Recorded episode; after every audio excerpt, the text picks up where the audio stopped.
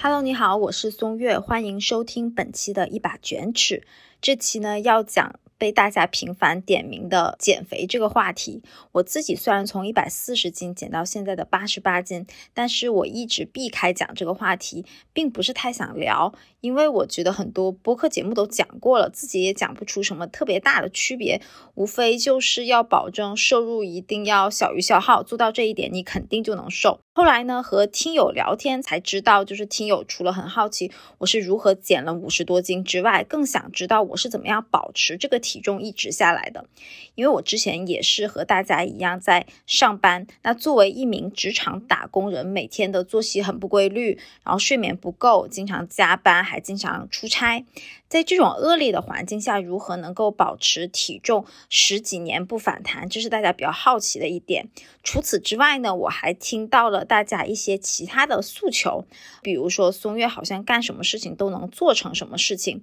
自己尝试了很多的行业嘛，还有岗位，呃，然后二十多岁就把呃房贷给还完了，然后在职场上呢，除了上班之外，我还顺便出了两本运营方面的书，还自己做了自媒体的账号，现在自己从职场出来了。一切业务好像还挺顺利的，最近也是自己做了这个单口的播客节目啊，每期都能上榜，大家都很好奇啊，这是怎么做到的？感觉这是干啥成啥的体质啊！所以呢，这期就是想由减肥为引子，和大家聊聊怎么减肥，怎么样保持体重，再聊聊如何能够养成干啥成啥的这个神奇的体质。而且眼看新年就要到了嘛，想必大家都会有很多的新年的计划和目标。不妨听完这一期，也可以拿出几条用在自己的目标达成上面。我也希望大家能够在新一年能够做到 flag 不倒。除了减肥这件事外，我们都能干啥成啥。好，那我们进入到今天的主题。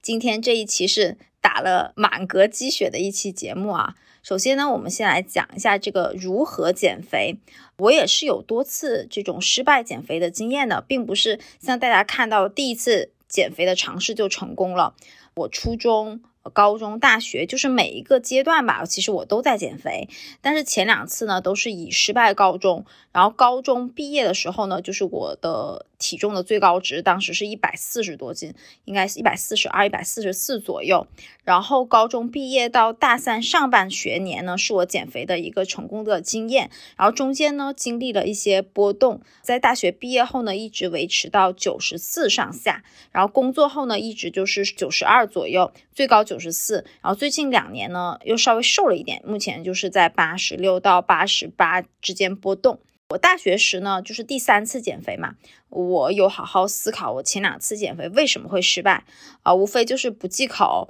然后没有好好坚持锻炼，呃，学业太忙等等。但是这一些呢，并不能指导我现实上面的一些实践的动作。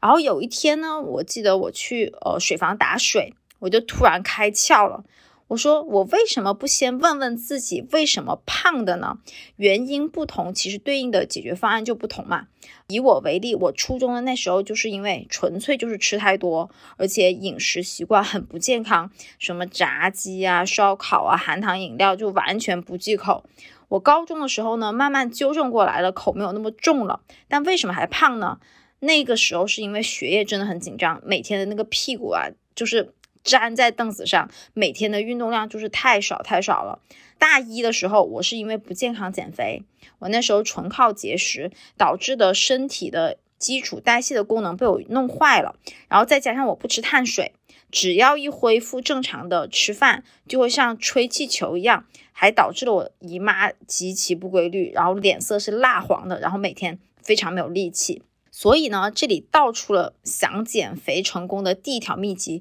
就是你得知道你是为什么胖的。我觉得有必要的话呢，可以去配合一个体检。这个体检分两方面，一个是中医，一个是西医。呃，西医呢就是偏指标性的，中医偏呢是体质性的。建议都可以去做一下。如果你是非常那种寒湿的体质，无论是寒湿啊还是。呃，湿热，你想减肥，你就先要从这个调理身体开始，你要去除身体的这种湿气，尽可能的把你的这种体质调理成中和的体质，嗯，不然接下来你所有的这种后续的动作都会是个无用功。好，那第一条秘籍说完，然后第二条呢，也是一个比较反常识的，我是真的发自内心觉得减肥是世界上最容易的事情，因为你只要做到摄入小于消耗，那你一定是会瘦的，对吧？然后前期呢，我们在大基数的时候要去不断的去做有氧，先减掉身身上的肥肉。后期呢，等到这个体重稳定了，我们就去可以上无氧了，增加你的这个肌肉的含量，这样呢就能保持一个比较高水平的新陈代谢，你就可以不用再那么忌口了。具体的减肥里面的很多的实操细节，在这期节目里我不会展开去讲这个，因为你想听这个的话，你大可以去听一些呃营养学啊、呃运动健身的这种播客的博主，他们讲的肯定比我好。我会讲一些他们不会告诉你的，也是我一路减肥过来能够一直坚持到现在的一些关键的要点，而且都是一些普通人一学就能学会的。首先是目标，我觉得你得先问一下自己，你为什么要减肥？而且这个目标不和别人相关，只和你自己有关。就回顾我前两次这个失败的减肥经历，我都是向外求的。我那时候特别希望让别人说：“哎呀，松月你变瘦了啊，你变得好看了。”就是仅仅为了这几句夸赞，我在前期是很有动力的，能坚持下去的，但在后期就不行了，我心里的这个气儿就会散掉。然后在大学这次减肥前呢，我是和自己好好的谈了一番话啊，我自问一下自己，你到底为什么要减肥？我的回答当时我记得非常搞笑，但是非常真实。我当时自己回答了几条，我可以。把我自己心里的 OS 念给大家听，就我不想走路再磨腿了啊！我不想两个月就因为这个裤裆被磨白了就去换一次牛仔裤啊！我想有一天我能和我爸妈一起爬山的时候，我不是半路就喘的不行就放弃了，我还想夏天能够很轻松的坐在沙发上，而不是还要用我的手把我肚子上一层一层的肉给撑开。就是把非常真实的，而且我自己之前的这种生活的状态，我本来的这种呃身体的感受，我非常具体的描述出来了。如果你也想这么做，我建议你也可以和我一样，就把这些你想要的东西描述的越具体越好。而且随着我自己的描述越来越具体，我甚至能够想象到我自己真的瘦下来那种很美好的感觉。然后接下来呢，再讲到减肥的具体的步骤。我之前呢看过那个瑞达利欧的原则那本书，里面提到了一个我称为五步的城市法则。就如果你能把这五件事都做到，你基本上你有任何的愿望都是可以实现的。这个作者很厉害，就把我想说的但是说不好的话都给大大家总结出来了。嗯，不仅是减肥，其他的事情也一样。我念一下这个五个城市法则，而且我把这个书上的这个图片啊，我会发在这个 show notes 里面，大家可以对对照这个图片的五个流程图来去看，会更加的形象一点。首先，第一条是你要有清晰的目标啊，这个刚才我们说过了。第二个呢是找到阻碍你实现这些目标的问题，而且不能容忍这些问题。第三是准确诊断问题，找到问题的根源。第四是规划可以解决问题的方案。第五个是做一切必要的事情来践行这些方案，实现你的成果。很多人呢，之所以减不了肥，其实都是败在了第二步，就是找到阻碍你实现这些目标的问题啊，败在了这一步。这一步败了呢，后面那就是一败再败啊，败的一败涂地，溃不成军这样的。其实人都是懒的，对吧？而且减肥这是一个违反人性，是需要你自律，看上去是需要你自律才能完成的一个小事业。就谁不想天天吃着炸鸡，舒舒服服躺着？这是顺应人性，但是你瘦不下来啊。所以当时我在决定我要减肥这件事情之后呢，我就开始思考，我中间可能会遇到的困难有什么。全部想出来，甚至是写出来，然后去想对应的方案。而以我锻炼这件事情为例子啊，就当时我每天想到要下楼去跑步。我就会很想犯懒，为了应对自己犯懒，我当时怎么做的呢？就我每天睡觉前，我就把第二天运动要穿的衣服、裤子、鞋子、袜子全部放在床边，而且调了三个闹钟，每个闹钟呢至少距离十米，这个关闹钟的这个距离就足够让我可以精神起来了。然后精神之后呢，我就顺带就把衣服穿上。到了这里呢，可能有时候还是想会给自己找理由，比如说，哎，外面下雨了，我是不是不能锻炼？但是不行，因为雨衣也放在门口了，而且家门口就是二十四小时的运动房，而且雨衣的兜子里面就是健身卡，完全不给你任何的理由去跟这件事情说 no。如果跑步的话呢，哎，我要坚持跑三圈才能达到我每天的这个基本的运动量。那我又想啊，哎，我每次跑到一圈半，我就会特别难受，嗓子就会特别疼。这个我要怎么样克服掉？怎么样才能坚持下去？然后我就提前去想到，哎，在一圈半的那个位置有一个卖水的小卖部，我可以先在那里停一下，然后去那里买一瓶水，和老板聊一会天，歇个十分钟，然后再跑。你看，我就会把我所有在运动当中会经历的所有的困难，所有呃可能遭遇到的一些意外，我都会提前想到，然后去找对应的解决方案，也要去想清楚。只要有这个解决方案了，心里的那种不确定感就会消失了，对应的你就不再会有那么多的借口了，你就会按照脑子里的规划去在现实当中去执行一遍。而且我有一个体感，就是你在做运动的时候，你。不要动不动的去看表，或者是看卡路里的计算器，尽量的去做到全身心的投入。你就感受你每一个细胞在剧烈的燃烧的那种感觉，感受每一寸的肌肉的紧张和放松，这样全然一体的感觉，就造就了你的思想，还有你的肌肉都在释放着啊，我正在慢慢变瘦这样的一种非常好的信号，就会让你整个人的感觉是非常好的，是一种非常积极的状况。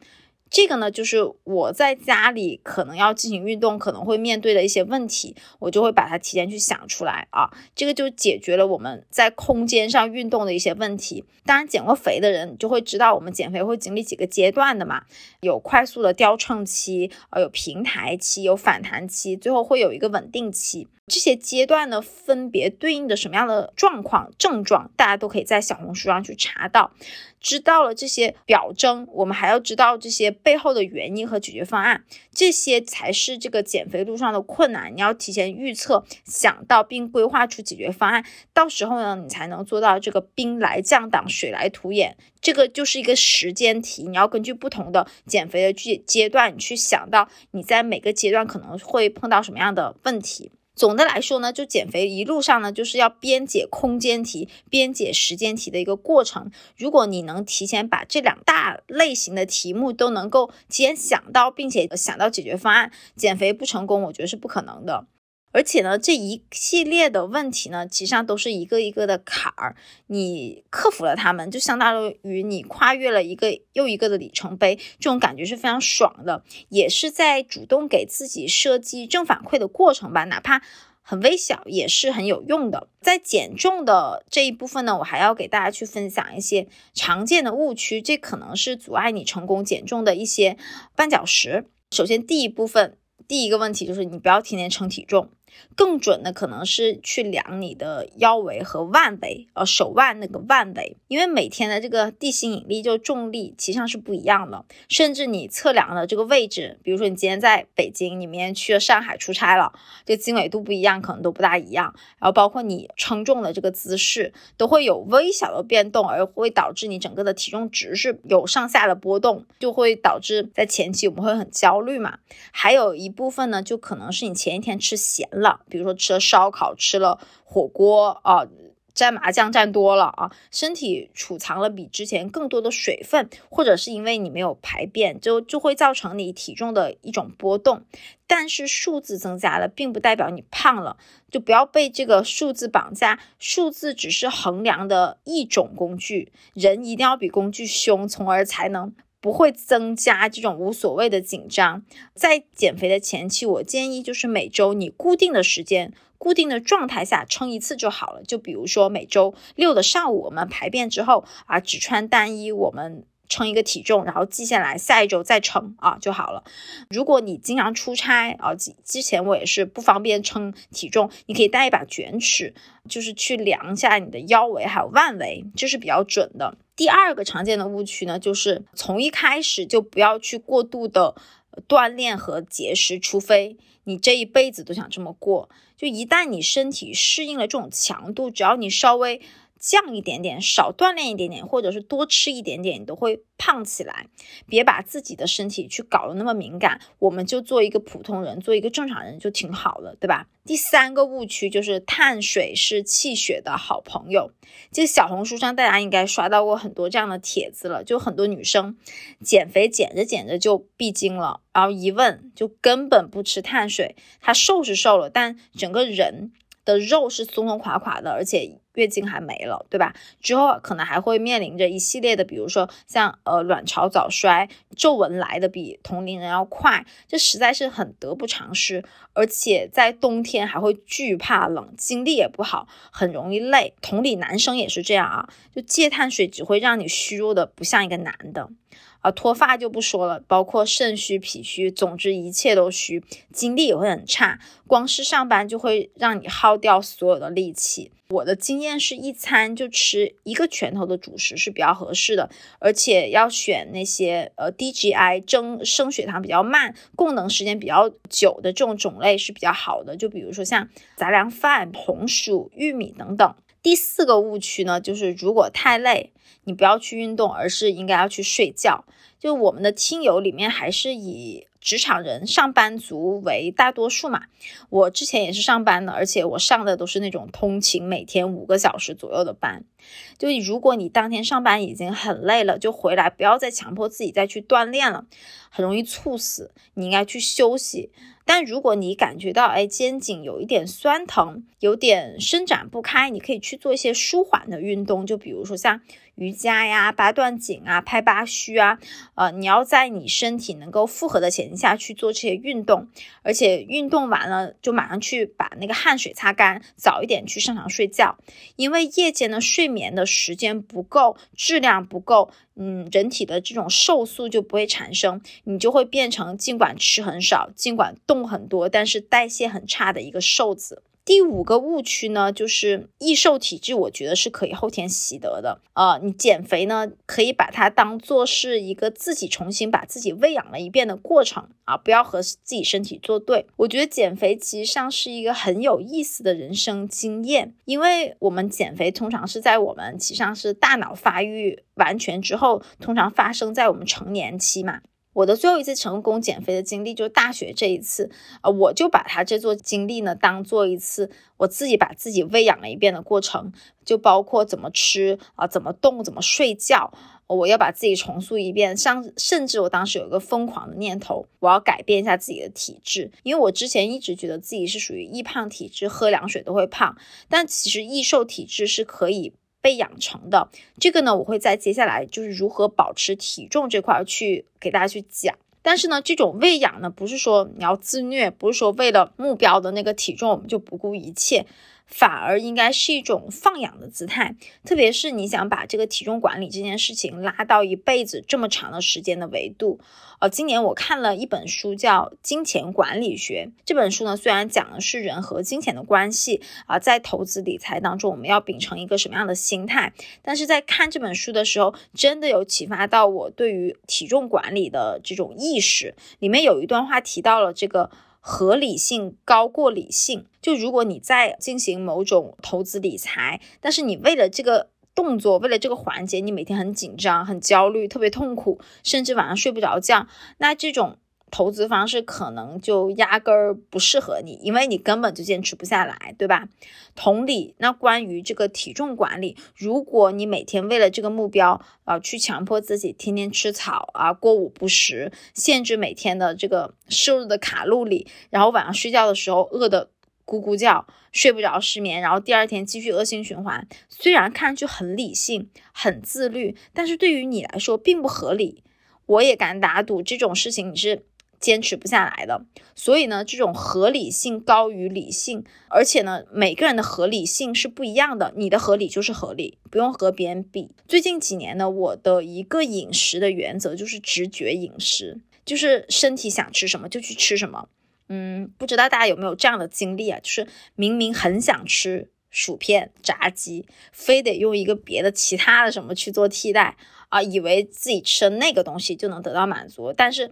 你馋的原本的那那个东西还是会馋，结果呢是这个东西吃了，炸鸡和薯片还是想吃，最后很可能的结果就是你坚持了一整个白天，半夜破防了，然后开始点外卖，结果想吃的和不想吃的全部都到肚子里了。那何必呢？就刚开始就选择你想吃的，那其实热量就节约下来了。好，那现在下面呢，进入到本期的一个高亮环节，就是我是如何做到呃维持体重十二年，而且这两年居然还降了一点点。啊，刚才我也讲了，就减肥是一次自己喂养自己的过程。无论呢你之前是什么样的体质，你可以通过后天的一个喂养去进行一定程度的自我改变。重点是一定程度上，这肯定不是从基因和细胞层面上去做改变，那就不太科学了，对吧？但我觉得能让你从喝凉水都能胖的这种体质变成能正常吃饭，我觉得是没有太大的问题的。我的经验啊，就是你从超重或者是肥胖的一个状态，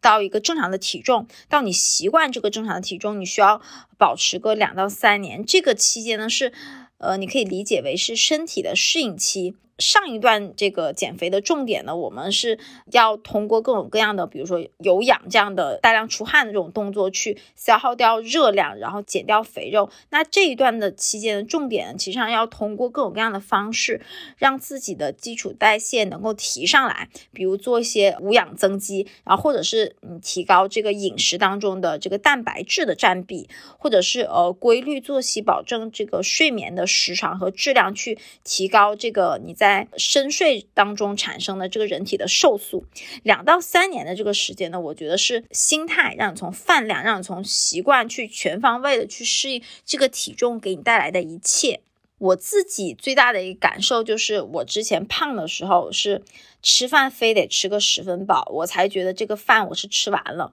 但现在呢，只要稍微皮蛋有稍微一丢丢的紧，大概应该是七八分饱的。这种情况，我就会下意识的放下筷子，然后心满意足的离开餐桌。就不仅仅是身体上，我觉得全方位吧，就包括习惯、心态。就只要你适应了这样的一个体重的区间，复胖真的是比较难的一件事情。中间我觉得最关键的一个东西就是习惯的力量。就很多人在这个阶段破功，就没能维持下来。要么就是在吃上没控制好，要么就在动上没有坚持下来。就上一期节目我也聊到，就三十岁后，我之所以活得越来越省力了，是因为自己给自己建立了一套系统啊。没有听过这期节目的朋友，我也在 show notes 里面放了这个节目的超链接，大家可以去点击进去详细听一下。就是什么时候。该干什么样的事情，培养自己的这种大脑意识和身体意识，你不用去考虑，而是处于一种本能的自动化的执行的状况。就比如说，我现在，呃，我一要吃饭，我就会把手机放到沙发上，然后就是专心吃饭，什么都不看，什么都不想，就是专心品味这一口米香，这一口肉香，细嚼慢咽。然后吃完饭之后呢，我一般会散步个二十分钟，我会绕到对面，我们家对面。还有我们之前我们公司对面都会有一个瑞幸，然后买一杯咖啡，然后顺便回来再吃块黑巧，这样我就能够把我之前饭后一定要来点甜点的这种欲望给控制掉。然后就是每天几点到几点锻炼啊，周几到周几是做有氧啊，周几到周几是做无氧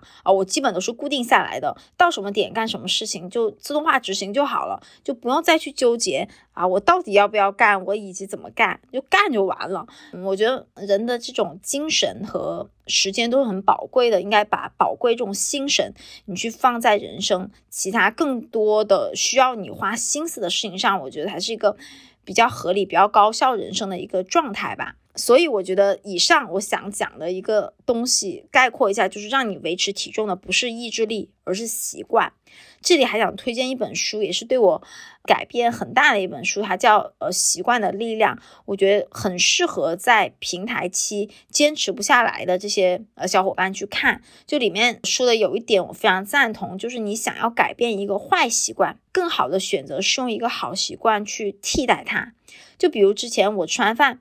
还会四处寻摸一点啊，又一点甜食去溜溜缝。但是我现在吃完饭，我就会用出去买一杯咖啡的这个习惯来替代它，就不仅热量减少了，而且还能给下午的这个工作提神。说到这里，可能有不少的朋友可能会好奇，那我现在从月瘦下来了，那我这一天我吃什么是怎么吃的？我现在呢，一天正餐是两顿饭，就早上是大概是九点多，然后中饭是下午三点多，这个上一次节目讲过。然后中间还有晚上睡觉前，我会吃好几次的零食。这零食呢，就是基本上以酸奶啊、坚果啊、呃无添加的这个肉肠、卤蛋，还有一些养生粉、水果、巧克力为主啊。我基本就是饿了就会抓起来东西来吃，因为只要保证了我肚子里有食物。你整个人的这个血糖才会稳定，进而情绪才会变得稳定，你才能正常的去做事情。再往前去讲一下吧，其实放在整个人生的长度，其实你什么都可以吃的，什么火锅、烧烤、炸鸡、薯片、汉堡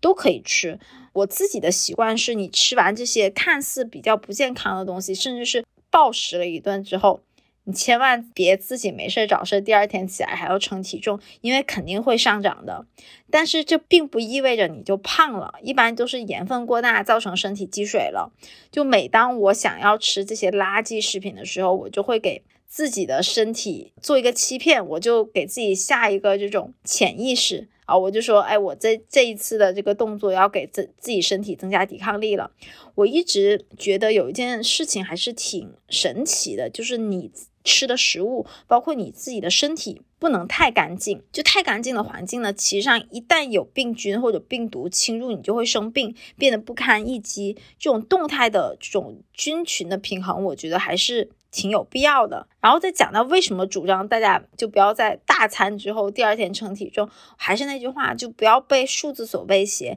关键是你感觉怎么样。就吃完一顿大餐，我们作为一个成年人啊，我们要懂得这种自我的调节和收敛就得了，就不要怕体重波动。但是我觉得比较怕的是情绪波动。当你意识到，我昨天是有点放纵的时候，你就踩踩刹车。另外呢，就随着年纪越来越大嘛，就慢慢逼近了，就我已经三十了嘛，我也发现了。瘦和体重上的数字，并不是我现在这个阶段要去追求的一个目标。就之前可能说，哎，把自己塞进这个 S 码的衣服里面这件事情，觉得还挺有成就感，挺酷的。但是现在呢，我觉得让自己天天身体感觉到舒服这件事情是最重要的。所以呢，中年人的减肥呢，不应该被所谓的数字所绑架，而应该是每年体检单上的指标。我觉得可以允许自己五斤左右的浮动吧。就是到了一定的年纪，比起精瘦，我们其实上是更需要一些脂肪来提升耐老性性的。最后一趴呢，我们来升华一下啊，减肥呢，毕竟只是人生小小的一部分。那减肥成功了，那做其他事情，我们能够如何提高成功率，养成一种干啥成啥的，看似比较好运的这种体质呢？第一个，我的一个方法就是，我会把很多的问题当做课题来去研究，来去做，以一种学生的心态吧。我的习惯呢，就是我会。把它当做课题，然后我会把自己想象成一位在实验室里面做各种实验的科学家。就我需要做的就是大胆的去尝试，最终去找到这个解决问题的关键因子和配方。这种探索的这种方法和心态呢，我觉得很大程度上不会让我去被眼前的这种困难打倒，因为我在整个的过程当中，我不是想赢，我是一种探索的心态，我是在在学习。就不管眼前的这个问题，我到最后能不能解决，但我也不能保证我现在学的这种东西，我以后就用不上了。因为人生这么长，就每个人就不能把这个话说死了。再说到一个学生的心态吧，肯定会有人说啊，就学生心态不好啊，出社会了我们就不要有学生心态。但是不妨倒过来想想，其实很多我们工作之后养成的习惯，就比如说呃做计划、定目标、做复盘，这些都是学生时代给我们留下的一些宝贵的资产，留下的这个肌肉的记忆，就包括我现在用的这个闹钟，都是上课铃。我觉得这很神奇，这个也是我上学时候给我留下的这个肌肉记忆。天生听到这个铃声，我就会紧张，就马会马上的起床，就一一一秒钟都不会去懈怠，不会赖床。就总的来说呢，我觉得学生心态并不存在本身的好坏，它只是一个工具，关键是看你要怎么样去用。然后第二个方法呢，我觉得是你可以去学习成功的经验，然后汲取一些失败的经验，就所谓的就站在巨人的肩膀上去做事情。因为我相信世界上百分之九十九你遇到事情很多的前人其实上都给你趟出了坑，或者是总结出了经验，而你需要去做的就是学习那些成功的经验。另外有时间，我觉得再去学学反经验，就看那些失败的人到底是怎么样失败的。嗯，正向学习，然后反向规避，其实你做事情的这个成功率就会大很多。这个也是我觉得一个偷懒以及走捷径的一个方式吧，是打引号的啊。举个例子吧，就大家都可以看到的，就是拿我做播客的这件事情来说。如果你是一个播客的听众的话，你可能你肯定就懂现在这个播客圈有多卷，每个人基本上都有一个播客节目啊。大家看到我觉得，哎，松月现在好像这个节目做的还可以啊，现在啊做了五期啊，然后七期都能上榜。但是我是那种人，就是凡是不尽心尽力准备，一旦心里有一点点侥幸的心理，就会翻车的那种人。所以呢，我刚开始决定要开一个这个单口播客的时候。我就和一些播客圈认识的朋友，还有呃小宇宙内部的一些同学去了解了一下他们内部的这个算法到底是什么样的。就比如说呃小宇宙每天它会更新三个榜单嘛，有那个最热榜。呃，锋芒榜还有星星榜，我会去了解这个榜单到底说的是什么意思啊，背后意味着什么。然后对于一档新节目来说呢，当时我也了解到了，就是新节目你最好就是能够上这个星星榜，你才能够去卷到这个公寓的流量，否则它会变成一个像微信公众号那样的存在，变成一个内部的封闭的系统，只能用你的这个私域去推。然后呢，接下来我就去专门去研究一下这个上星星榜的一些上网的条件啊，就比如说，呃，节目上线要在九十天内啊才有可能上星星榜，还有就是呃你的订阅量好像是要小于三千吧。才可以，因为你大于三千，其实上就已经被判断你不是这个播客的新人了嘛。还有当时我是蹲了差不多半个月的时间，我去看那个星星榜上每天有哪些节目上榜了，他们是什么样的节目定位，他们每期讲的是什么样的内容，他们播放量有多少，他们的互动数有多少。我当时还列了一个数据的维度，我专门去记录这些东西，什么节目名啊、定位啊、播客的内容啊、订阅量啊、单集的播放量啊、什么评论区的数据，我会。写个这样的表格啊，这里就不展开讲了，就只是说啊，这个大致的思路就是你要针对一个你具体面对的一个问题，你可以先去找一些市面上可以公开的这些信息和资料，你先获得一些基础的洞察，然后自己去那个行业里泡着，这样就会产生一些。很多的新的个性化的问题，然后带着你的这些问题当中，你自己不能解决的，然后去和这个行业的从业者和和高手去聊。接下来呢，就是重新去实践，在实践里呢，你还会得到很多的这种反馈，再去呃调整和优化你的动作。总的来说呢，就是你要在脑子里面先过一遍，然后在现实当中再过一遍。经过如此这番的操作之后，你。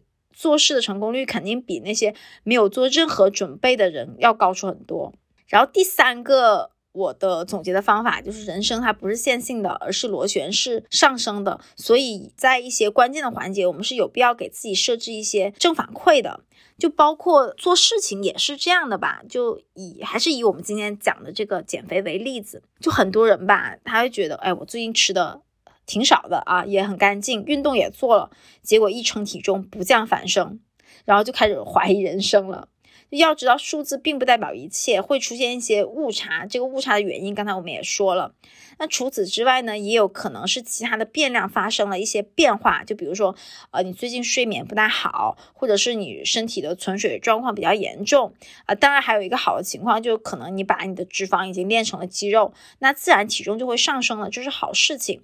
在职场和学东西这块也是一样的，不是说过程里你一直冲冲冲，你的结果就会也会冲冲冲，甚至呢，有时候你做的越多，反而还会倒退，这也是符合螺旋式上升的这个规律嘛。再举一个例子吧，就举一个人体的例子，就你要跳起来，你肯定是要先做一点深蹲，你才能够跳起来，这非常形象吧。我也经常用这种心理暗示给自己做一些积极的提醒，这就非常的有效。当然，我觉得更多的情况是正负反馈都没有，嗯，那我们就一定要给自己呃设置一些小小的正面的反馈。我自己是有一个读书会的嘛，然后已经开了三年了，然后每个月会带领大家去读一本好书，读一本经典的书。其实每次我读完书，更多的感觉是并没有什么感觉，就没有感觉自己的生活发生了什么变化，也没有感觉自己有哪怕一点点的进步。但是后来我想清楚这件事情，我不会着急，也不会觉得可惜。嗯，我现在能做的就是单纯的静下心，把这次的读书笔记好好的写完。那在接下来的时间里，我我遇到了新的问题，我就会先抛弃我以前旧的经验，我会联想到我最近看的这几本书里面提到哪些思路，我是不是可以用起来？因为你从刻意你到随意，脑子里的这个神经元，它也需要一个长出来的一个过程，以及重新连接的这样一个过程。就眼前看似没有太大的反馈的事情，就比如说我像刚才说到读书或者其他的，我都会给自己建立的一个简单的一个正反馈的一个机制。最简单的一个心理暗示，我可以跟大家分享一下，就是一种存钱的机制。就是这件事情，我又往我的个人存钱罐存了一些的这种感觉。当然，它是一个虚拟的东西啊，你就心里知道它有这个东西。我自己的心里的这种存钱罐有四个。一个是技能，一个是情绪，然后还有身体健康，还有人际关系。每做一件事情，我觉得很有期待，但是做完之后它并没有什么卵用的时候，我就会想象，我其实在往里头存钱。这个事情可能是五分，也有可能是一角，也有可能是一元。但是等到有需要的时候，说不定他就能够整零存整取了。我我们现在一切都是未知的。所以我经常这样对自己暗示，也这样对自己说，就不见得所有的事情都要有反馈，特别是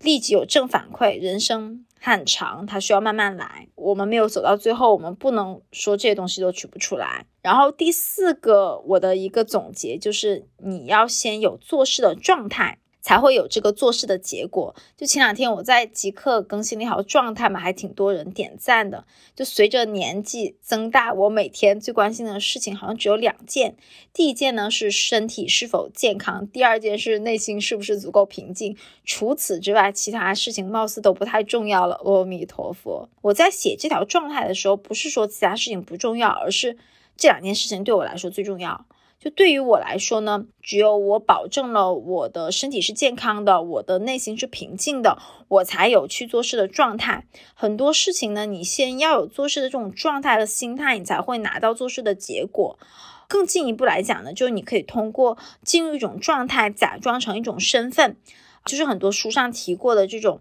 身份的认同感。就想象你是这类人，你就会变成这样的人，你就会感觉到自己有在好好做这件事情。就比如说你在运动的时候，你不要想象自己在出苦力，你可以把自己想象成一个运动员或者是一位跑者。我自己之前在写书的时候，我周末都会去咖啡馆嘛，因为那里环境比较好。之外，我也是在给自己一个暗示，给自己一种身份的认同。我是一位周末需要写作的作家，就这样的正面的身份的认同和暗示，能够让我快速的进入到这个写作的这种状态来。好啦，今天这个节目也讲了比较久了。今天这期节目呢，我们还从这个如何减肥到如何坚持，再到最后如何把每件事干成，然后养成一种干啥能啥的体质。我希望大家听完这期节目都能够有所收获。另外，就准备要快到新年了嘛，然后新年呢，你有什么样的目标和愿望，也欢迎在留言区里发出来。听说说出来或者是写出来的愿望才会更容易实现。对了，今天片头的歌曲呢，是我最近很喜欢的一首歌，来自梁汉文和苏永康的《拔河》。哦，我觉得也很符合这期的主题，因为我们这一辈子就是在跟体重管理做一场拔河比赛，不是你赢就是我赢，不是你输就是我败。那节目的尾声呢，我们一起完整把这首歌听完吧，也顺便祝你不仅减肥成功，而且干啥成啥。好啦，那我们下期节目再见吧，拜拜。你为谁拔河？女人之间计较特别可爱恨在拉扯，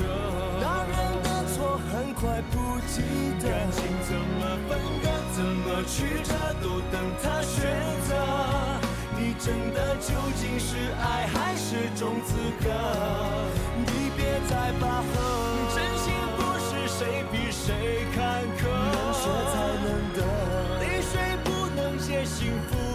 能得。幸福的歌，爱写信说穿。该你的，不管谁招惹，只拖着他的躯壳，爱着那又如何？